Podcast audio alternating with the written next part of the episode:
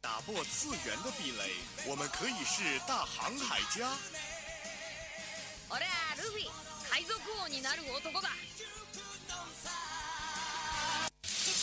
搜罗萌妹子和萝莉，妈妈再也不用担心我的学习。うるさいうるさいうるさいうるさい！来自大陆、日本、欧美、全世界的 ANG News， 让你的耳朵根本停不下来。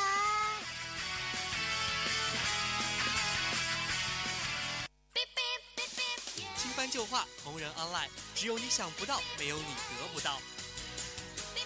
踊れどれドラドラえもん不要叫我们红领巾，我们也不是活雷锋。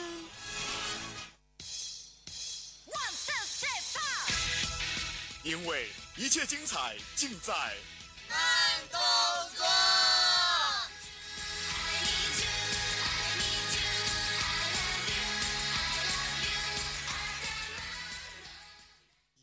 やめて。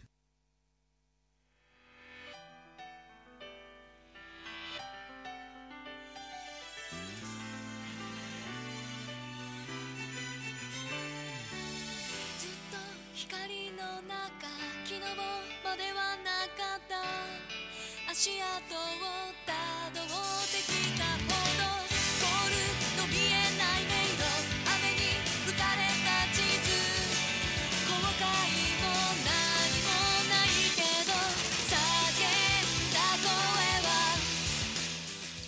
Hello，各位听众，晚上好！这一期又到了我们 FM 九十五点二浙江师范大学每周五晚与您相约的慢动作啦，我是今天的主播易宁。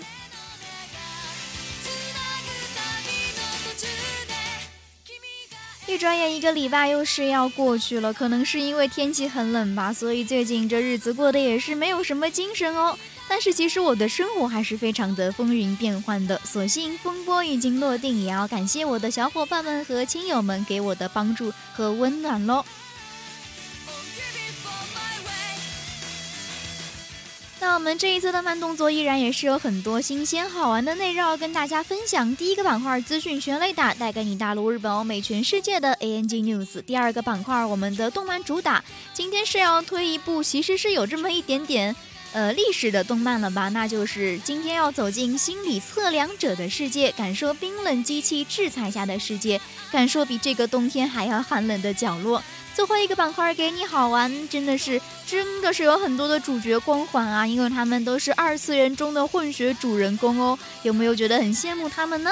好了，那也是话不多说，马上进入今天的慢动作吧。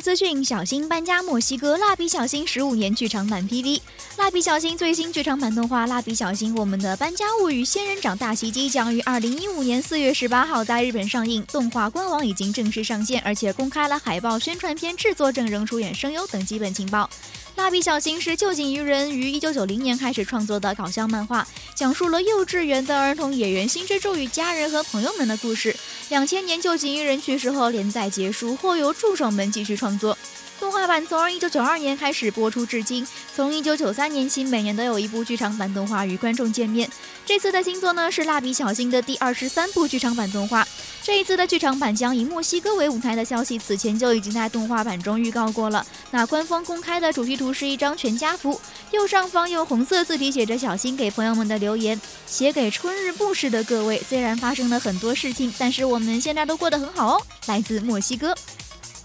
而且图中野原家的每个人身上呢，都点缀着这个有墨西哥风情的装饰元素。随着这一次作品名的公开，大家才终于知道，原来小新一家不是去墨西哥旅行，而是搬家到了仙人掌之国墨西哥呀。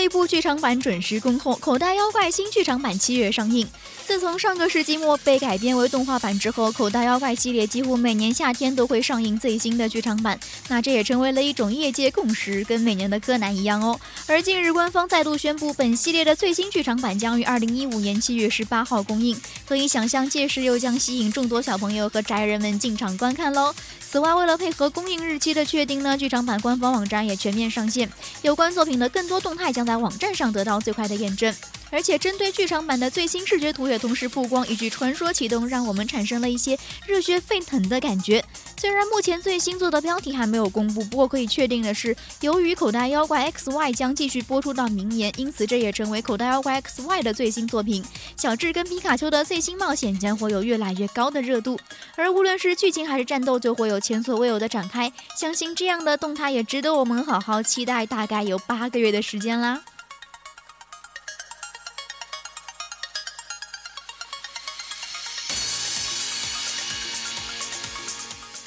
体复活《圣斗士星矢黄金魂》首曝预告。《圣斗士星矢》系列的最新作《圣斗士星矢黄金魂》自消息发布之日起就备受期待。那近日官方也是正式曝光了这部今年动画的首款预告。这部动画的启动呢，也标志着这一部经典少年 Jump 系漫画连载三十周年的纪念策划活动正式拉开帷幕。据悉，这一部《圣斗士星矢黄金魂》依旧由这一系列的创造者车田正美先生亲自把关，将为我们讲述一段黄金圣斗士们作为主角活跃的全新故事事。这段两分钟最新影像的旁白解说也是由。老牌声优田中秀信担当。自从《圣斗士星矢》TV 版播出之后，他就一直作为旁白和狮子座圣斗士的配音，熟悉的声音瞬时也是勾起了不少忠实粉丝的怀旧之情。首先登场的呢是穿着全新翅膀造型狮子座圣衣的艾欧里亚，本应已经牺牲的圣斗士们逐一黄呃逐次露面，也是出现了雅典雅典娜女神滴血的镜头啊，这也是让很多粉丝们纷纷惊呼说：诶，难道黄金圣斗士们要满血复活、集体升级神圣衣的节奏吗？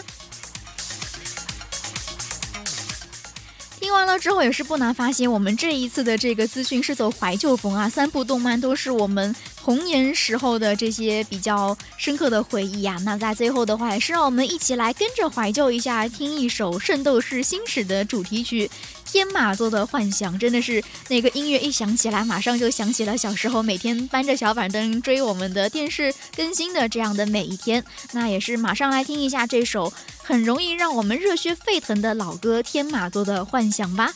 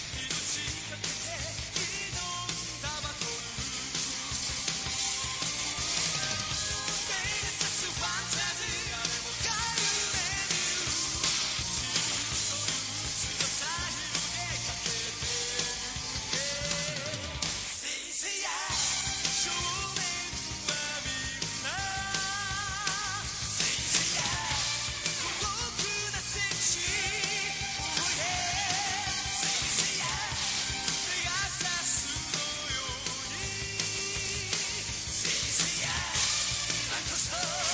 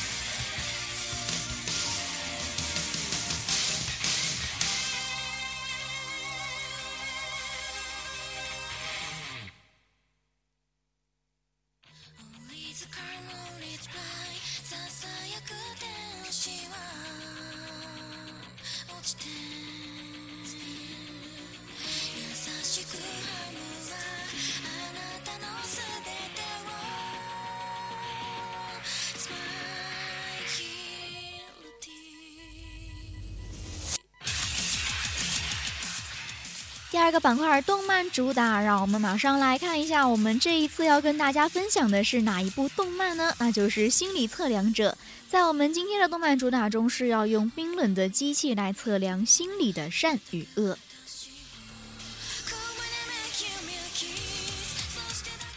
那也是在追最近的动漫新番的时候，偶然间发现，哎，《心理测量者》已经开始要出第二季啦，思绪不由得就回忆起几年前看第一季时那种热血澎湃的样子。突然间，好像那种感觉就像老朋友又见面了一样，真的是按耐不住心里的激动之情哦。其实我们觉得这个追漫的路非常的漫长，而且平时也挺浮躁的吧。能够有一部作品在这么几年的时间之内都可以牵肠挂肚，可见也算是一部很优秀的作品啦。那想想这一部我们的心理测量者 Psycho Pass，虽然没有像《东京食尸鬼》啊和《进击的巨人》那么广为人知、大受欢迎，但是却带给了我们前所未有的心理冲击和思考。相信一定也是有很大的一群隐性的测量发烧友们在默默的背后支持着这一部动漫。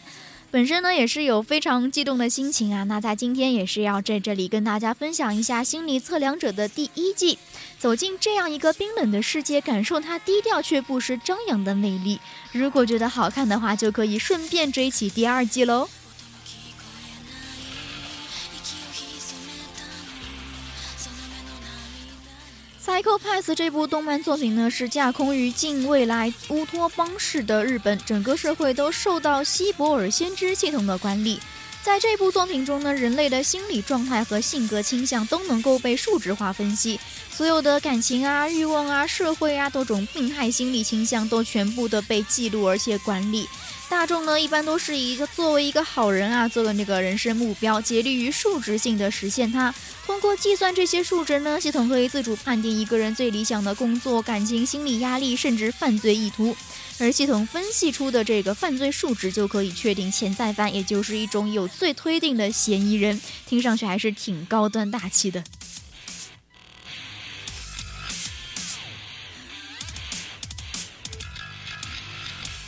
在这样的一个环境下呢，同为监视下维持治安工作的刑警就被分为了抓捕犯人们的行动部队执行官以及监视指挥执行官们的监视官，他们是要一起合作执行任务，有点听上去像这个古代的那个什么刑部啊，还有这种御史台啊，他们本身就是相互合作又相互监督的。那优秀的执行官本身就是有着相当高的犯罪系数，从矫正设施挑选出来，除了当执行官之外，别无选择。但也正是是因为这样，才能够接近犯罪的根源。因为执行官呢，也是有着可能孕育成犯罪者的危险倾向，所以就需要对搜查行动有着非常冷静的判断力的精英监视官来监视了。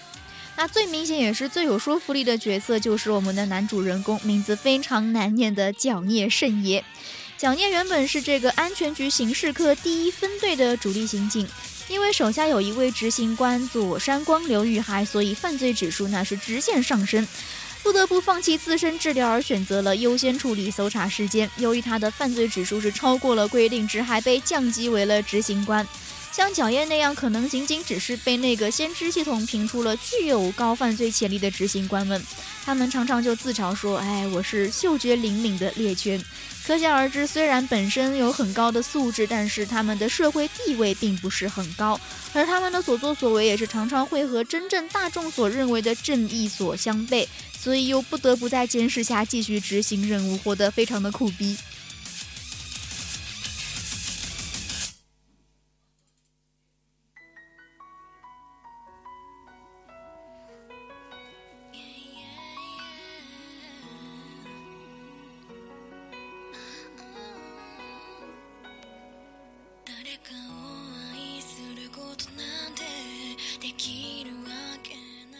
作为一个爱冒协会，其实一宁看动画一向都特别喜欢看长得好看的主角，但是心理测量者的话，作为人设并不是非常的出众，所以它带给我更多的是不只是视觉冲击，而且更多的还是这个心灵的触动啊。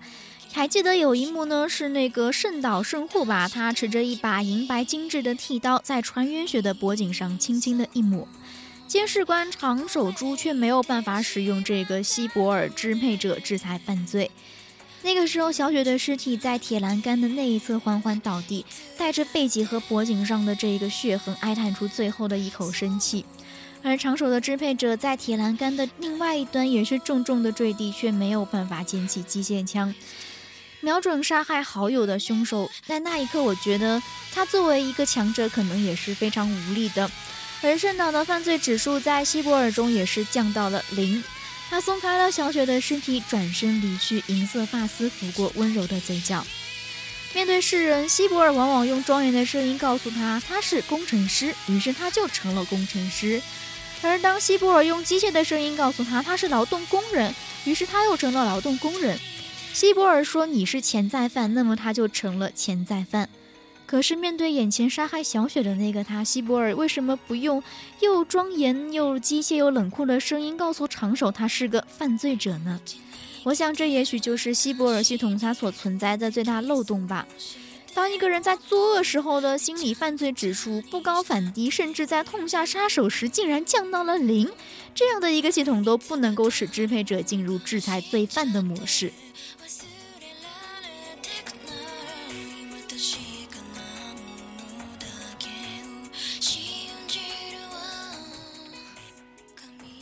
其实那样的一幕的话，总是会让我想起好几年以前看《石零零》的时候，里面的黄泉和那个神乐他们之前相爱相杀，然后在最后一集里面相拥，一个就死在另外一个怀中的这一幕。其实我一直都不是特别的喜欢看这种有很多打斗的戏，然后有很多的牺牲，最后又不得不另外一个斩杀另一个的这种戏码。但是在这一次的心理测量者中。时隔好几年之后，又体会到了那一种很热血又很心痛的感觉。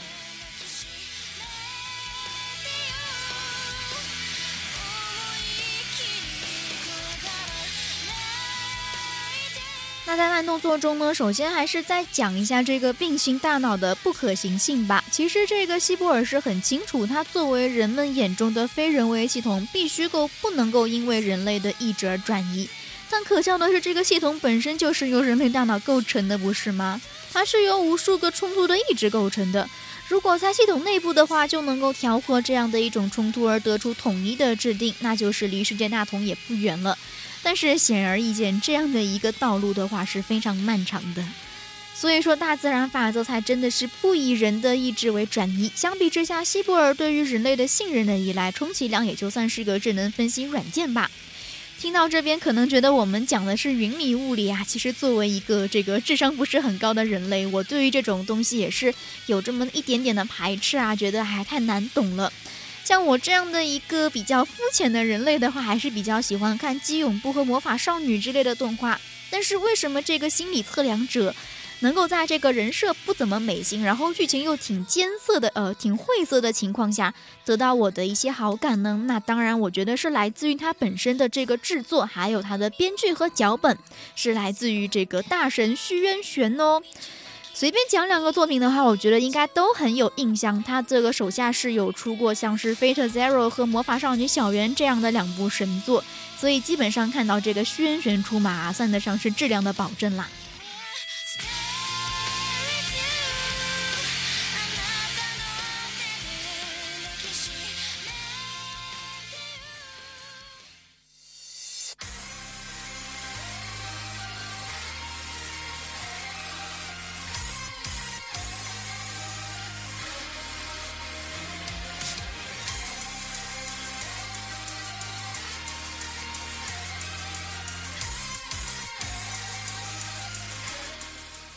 Psycho Pass 已经完结有一两年了，也是很多测量迷们心中耿耿于怀，说第一季最后为什么没有摧毁希伯尔系统呢？为什么测量者没有英雄式的结尾？或许对于那个世界的人们来说，这个希伯尔固然有不足之处，可这个系统对于平凡的普通人却是无可替代的社会评判标准。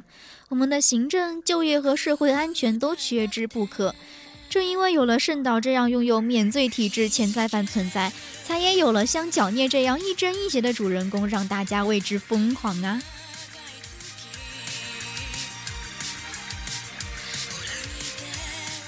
同样，也正是因为有了希伯尔系统本身缺陷的存在，才有了一小部分觉醒者的摧毁反动。这也使这一部动漫作品微微的沾染上了一种莎士比亚命运式的悲剧性。毕竟觉得呢，悲剧就是把美好的东西毁灭给别人看。作为独特的审美意识，在观众心中自然难忘，使他们下意识的深思。而当他们开始想问题的时候，世界就会动摇了。他们会想：这个世界是变得更好了呢，还是更糟了呢？亦或都不是呢？无论如何，对于大家来说，未来的不可预知性才是未来的希望。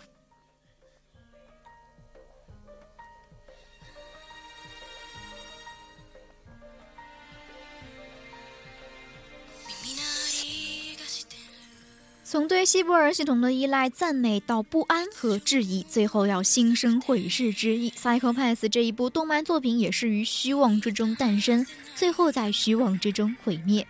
故事最后呢，是又有一批人当上了执行官，又有一批人成为了监视官，所以这又是一个新的轮回的开始。而留给我们的更多的是一个空白的想象吧。在第一季结束的时候，那一刻我们觉得物是人非，世界在轮回，在这一个冰冷的机器制裁下的世界，最终会变成什么模样？心里的善与恶又将如何真正的去衡量？还有许多未知的在等着我们去探索。所以我也觉得呢，更多的内容和谜底，还有我们的伏笔，最后都会在第二季中跟我们再一次见面，并且慢慢的铺展开和描述开。那么在本期主塔最后，一起来听一下这个心理测量者的 OP 吧。那么来唱这首歌的，我觉得这个歌手的话，最近也是特别的火啊，因为唱了那个东京食尸鬼的 Unravel 嘛。第一次听觉得这个风格难以接受，多听了几遍之后就被疯狂的洗脑了。那一起来听一下这一首他的歌曲吧。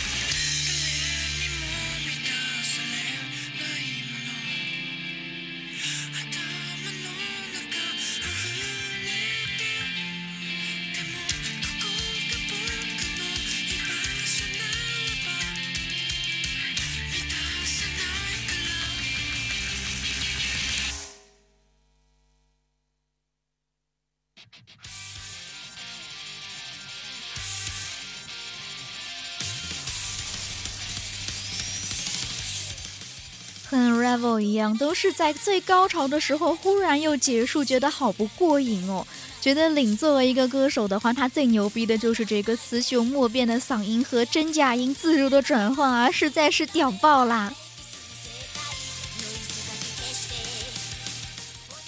好啦，在听了一首好听的歌曲之后，进入我们今天的最后一个板块，给你好玩，一起来细数一下二次元中混血主人公与生俱来的主角光环。其实，一定一开始是很期待这一个板块的，因为是想到在这个微博上啊，大家都看到那些混血萝莉正太，就会在那边疯狂的流口水，太美了，太帅了呀！所以当时我脑子里面是马上蹦出了像是这个虚王皇啊，还有对冰拓海这些金发的欧吉桑啊。结果，呵呵呵呵，编辑给了我一群人兽混血、人妖混血、人和死神混血，我也是醉了。那其实讲到他们的这一个混血历程呢，自然应该已经可以猜出大概会有谁了吼。在现实世界中，混血的优势就是体现在这个基因多样性能够得到很好的遗传，使得混血儿的性格、相貌和体态呀，都可以比我们这些非混血的得到更多的益处。那同样呢，这个理论也是适用于二次元，而且可以说是有过之而无不及，因为。他们的作者都是亲爸亲妈，在给了他们这个混血主人公的光环之后，还给他们开了好多的金手指啊！毕竟在这一个充满着未知的世界，你想要混得风生水起，没有一点先天的优势，很有可能举步维艰哟。虽然你是生活在这个一直很危险的地球，但只要你体内有着哪怕存在一丁点儿的异血，那么你的人生就是百分之一百的与众不同哟。今天的给你好玩，就马上来盘点一下二次元里的混血主人公他们的美好人生吧。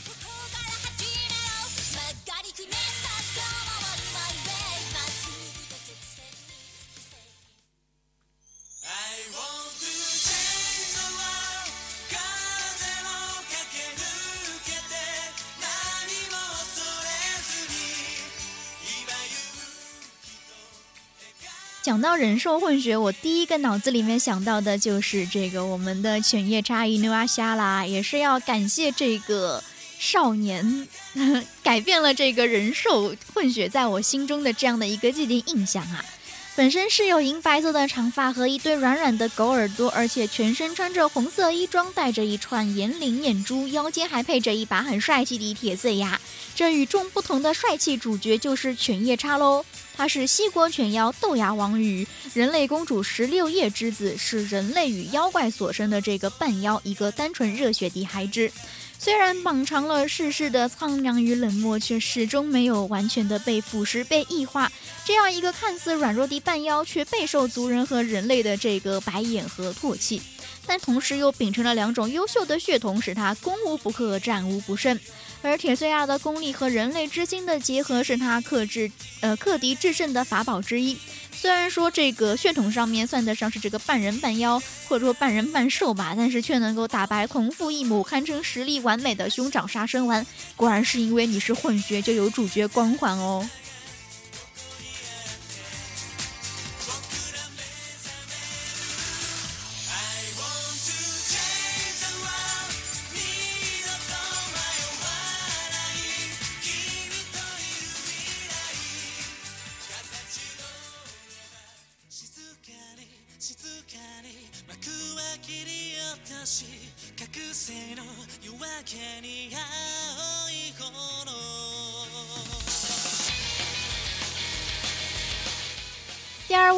演的这个主角，同时来自于我们非常知名的国民四大神作。那其中的这个死神啦，那也是要讲到我们的火影已经完结了，这个死神还在放啊，所以爱看片子、爱追的孩子们可以一直一往无前的在这个漫长的道路上面追随下去。那要讲到死神的这个主角，自然是我们的黑崎一护了。一护是人类跟死神结合生下的后代，他的父亲黑崎一心是黑崎医院的开业医生，同时也是曾经担任尸魂界前五大贵族之一的智波家分家当主兼护庭十三队十番队队长的死神。而母亲真孝则是少数仅存的纯种灭却师家族黑崎家的末裔。而由于母亲真孝在生下一护之前呢，是被蓝染改造的大虚袭击而触发虚化。所以，医护体内是亦蕴含着虚的力量，同时也是我们死神中少数已知的真血。A，所以它的这个血型是 A O 型。如此复杂的身世，也使得医护成为了能够拥有看、听以及触说的高级灵体的能力者。看到了吧，主角光环就是那么强大。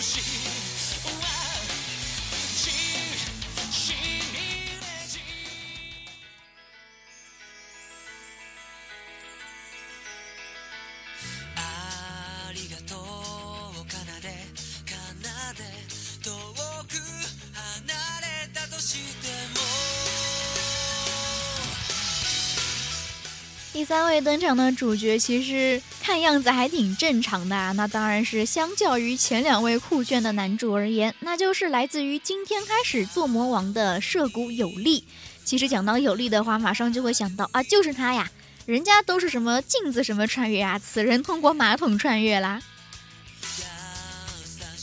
涉谷有力是人类与魔族的混血儿，母亲是一个漂亮天真的人类，父亲是性格温和的魔族，而他呢是魔王的转世，并且有茱莉亚的灵魂，听起来就很厉害，有木有？有力同学正义感十足，博爱又烂好人，就算有人上一秒要杀他，但下一秒他依然会去救那个人，是个绝对善良的孩子，请跟我做朋友好吗？有力外表是被用可爱来形容的，黑发黑眸，人称双黑。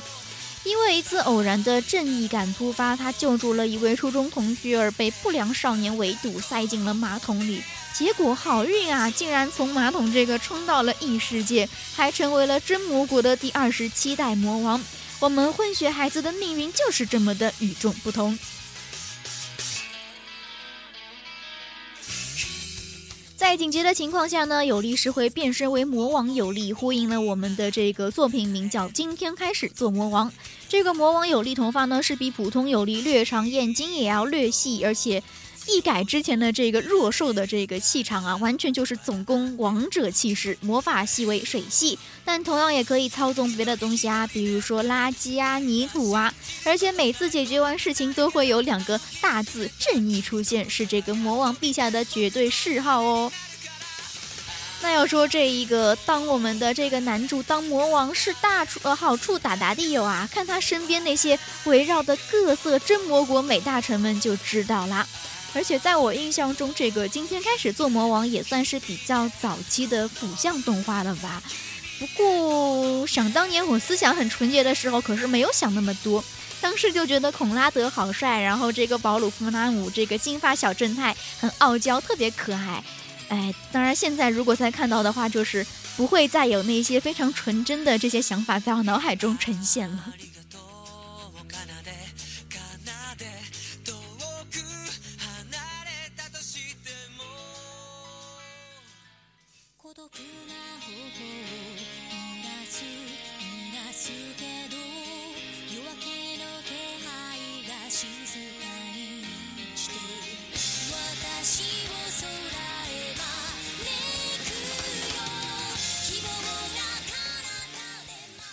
阿尼出品必属精品。那这一部作品呢，就是《境界的比方》男主深渊秋人。深渊秋人是这个妖梦父亲和人类母亲结合所诞下的半妖。妖梦呢，它是一种能够附在人身上的妖怪，而普通人是看不到妖梦的。妖梦有着各种各样的形态，可以说是变化莫测。虽然说妖梦的另一半能力是不死之身，但是还是会跟一般人一样感觉到疼痛。而且在受到剧烈打击、处于濒死状态，或是人类的另外一半被压制时，体内妖梦的意识就会觉醒。在这种状态下的神元丘人，他的身体会巨大化，然后纯粹的就是以一种妖梦的本能来进行破坏、杀戮等行为，而且是拥有瞬间毁灭一个城市的极其恐怖的实力哟。所以作为普通人，我们看不到妖梦，还是觉得嗯，世界挺美好的。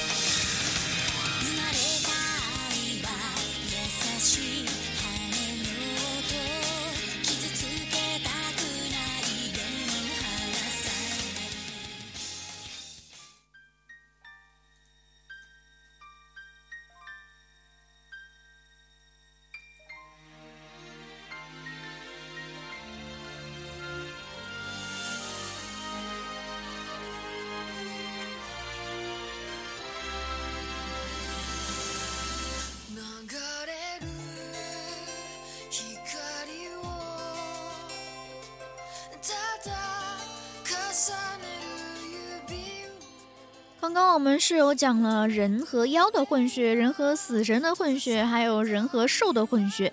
好像讲完了吗？哎，那可不一定。你忘了吸血鬼了吗？最近几年，这样的一个群体可是相当的吸引人类以及广大女性同胞的这个注意力呀。基本上讲到这个吸血鬼，脑子里面马上蹦出了那些美剧，还有吸血鬼猎人啊，这个非常酷炫的形象啊。所以说，我们的这一个二次元世界可算是害人不浅的呢。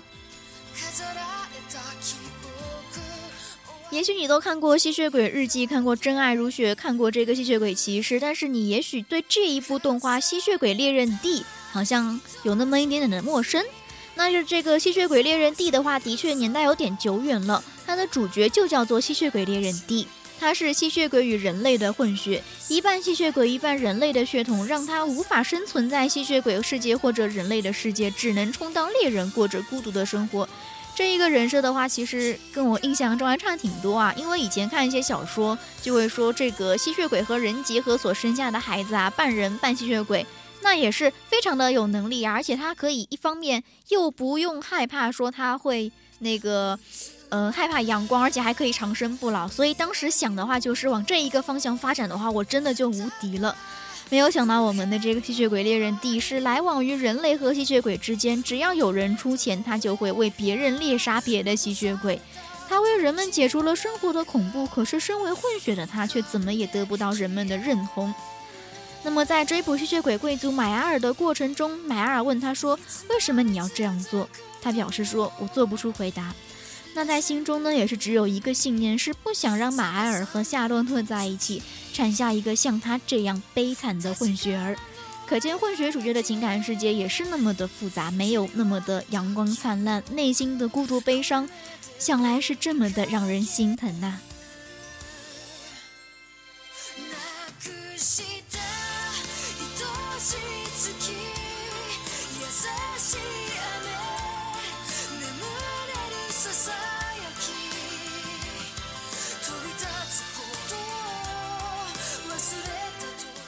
说实话，讲到混血儿，可能我们所有的好感都还是要来源于这个看脸，看他们混哪儿的吧。一般我们会觉得好美、好帅、好羡慕的，一般都是亚欧混血。如果我们找到了一个这个亚非混血的话，相信你就呵呵了吧。所以这就是一个看脸的社会。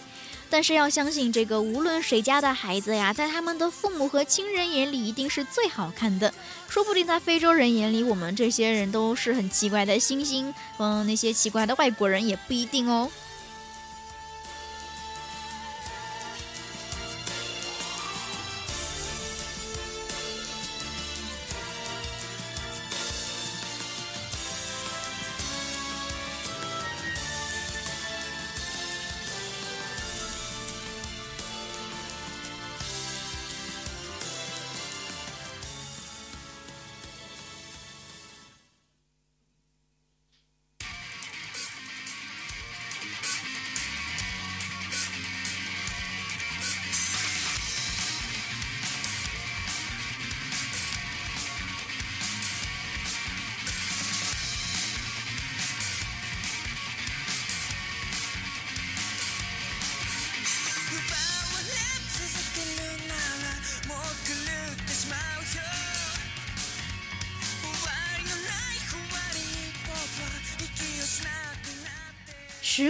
是，岁月如梭，不知不觉，我们本学期的最后一期慢动作就要在这里跟大家说再见了吧？因为我们的跨年点歌就在下一个礼拜，好像就是这样的安排。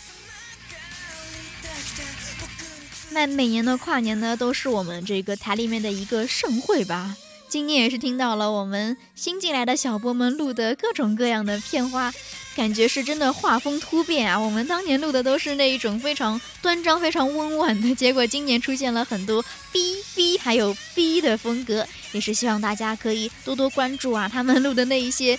嗯，非常风格各异的片花呢，马上就会在我们的跨年点歌中播放啦。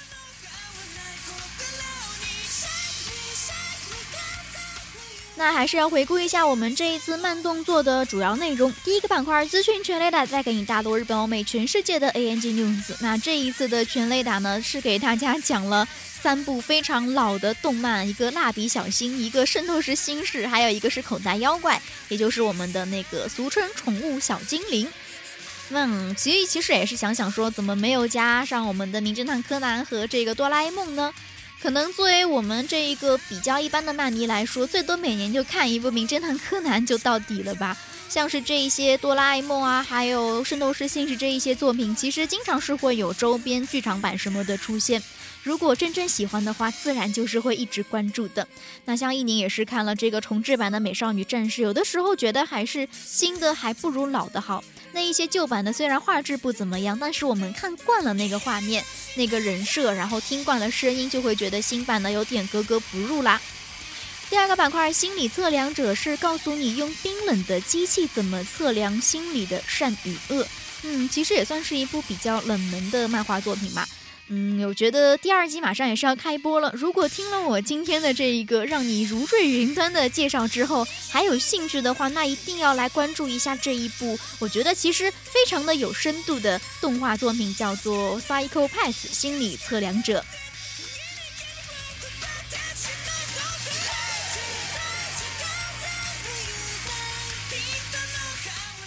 最后一个板块给你好玩，今天要讲的都是那一些二次元中的混血主人公，与生俱来就带有主角光环。但是他们虽然说是这个人妖混血、人兽混血、人死神混血，其实他们的内心也是有很多的伤痛。而且作为主角的话，你的人生可不是向来都一帆风顺的。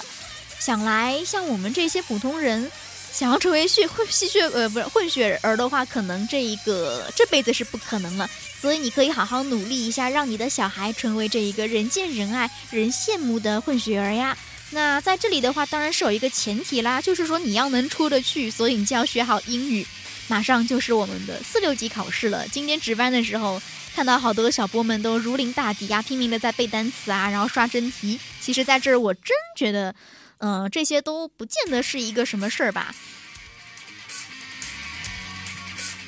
更多的还是要看这个平时的积累，而且考试的时候心态也是要放好。基本上你每次最后成绩出来都是会比预期的要好的。当然也是不排除会有像振宇这样的比较悲惨的人啊！你都老学长了，你竟然四级还没过，说得过去吗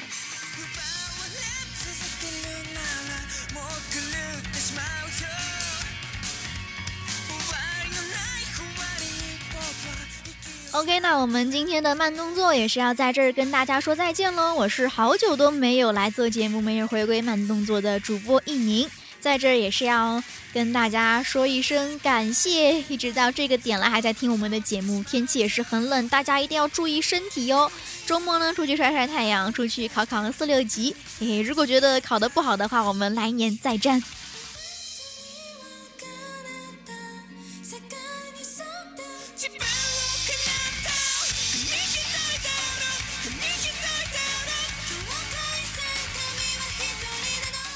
那我们这一次节目就到这儿啦，跟大家说一声拜拜，也要说一声晚安。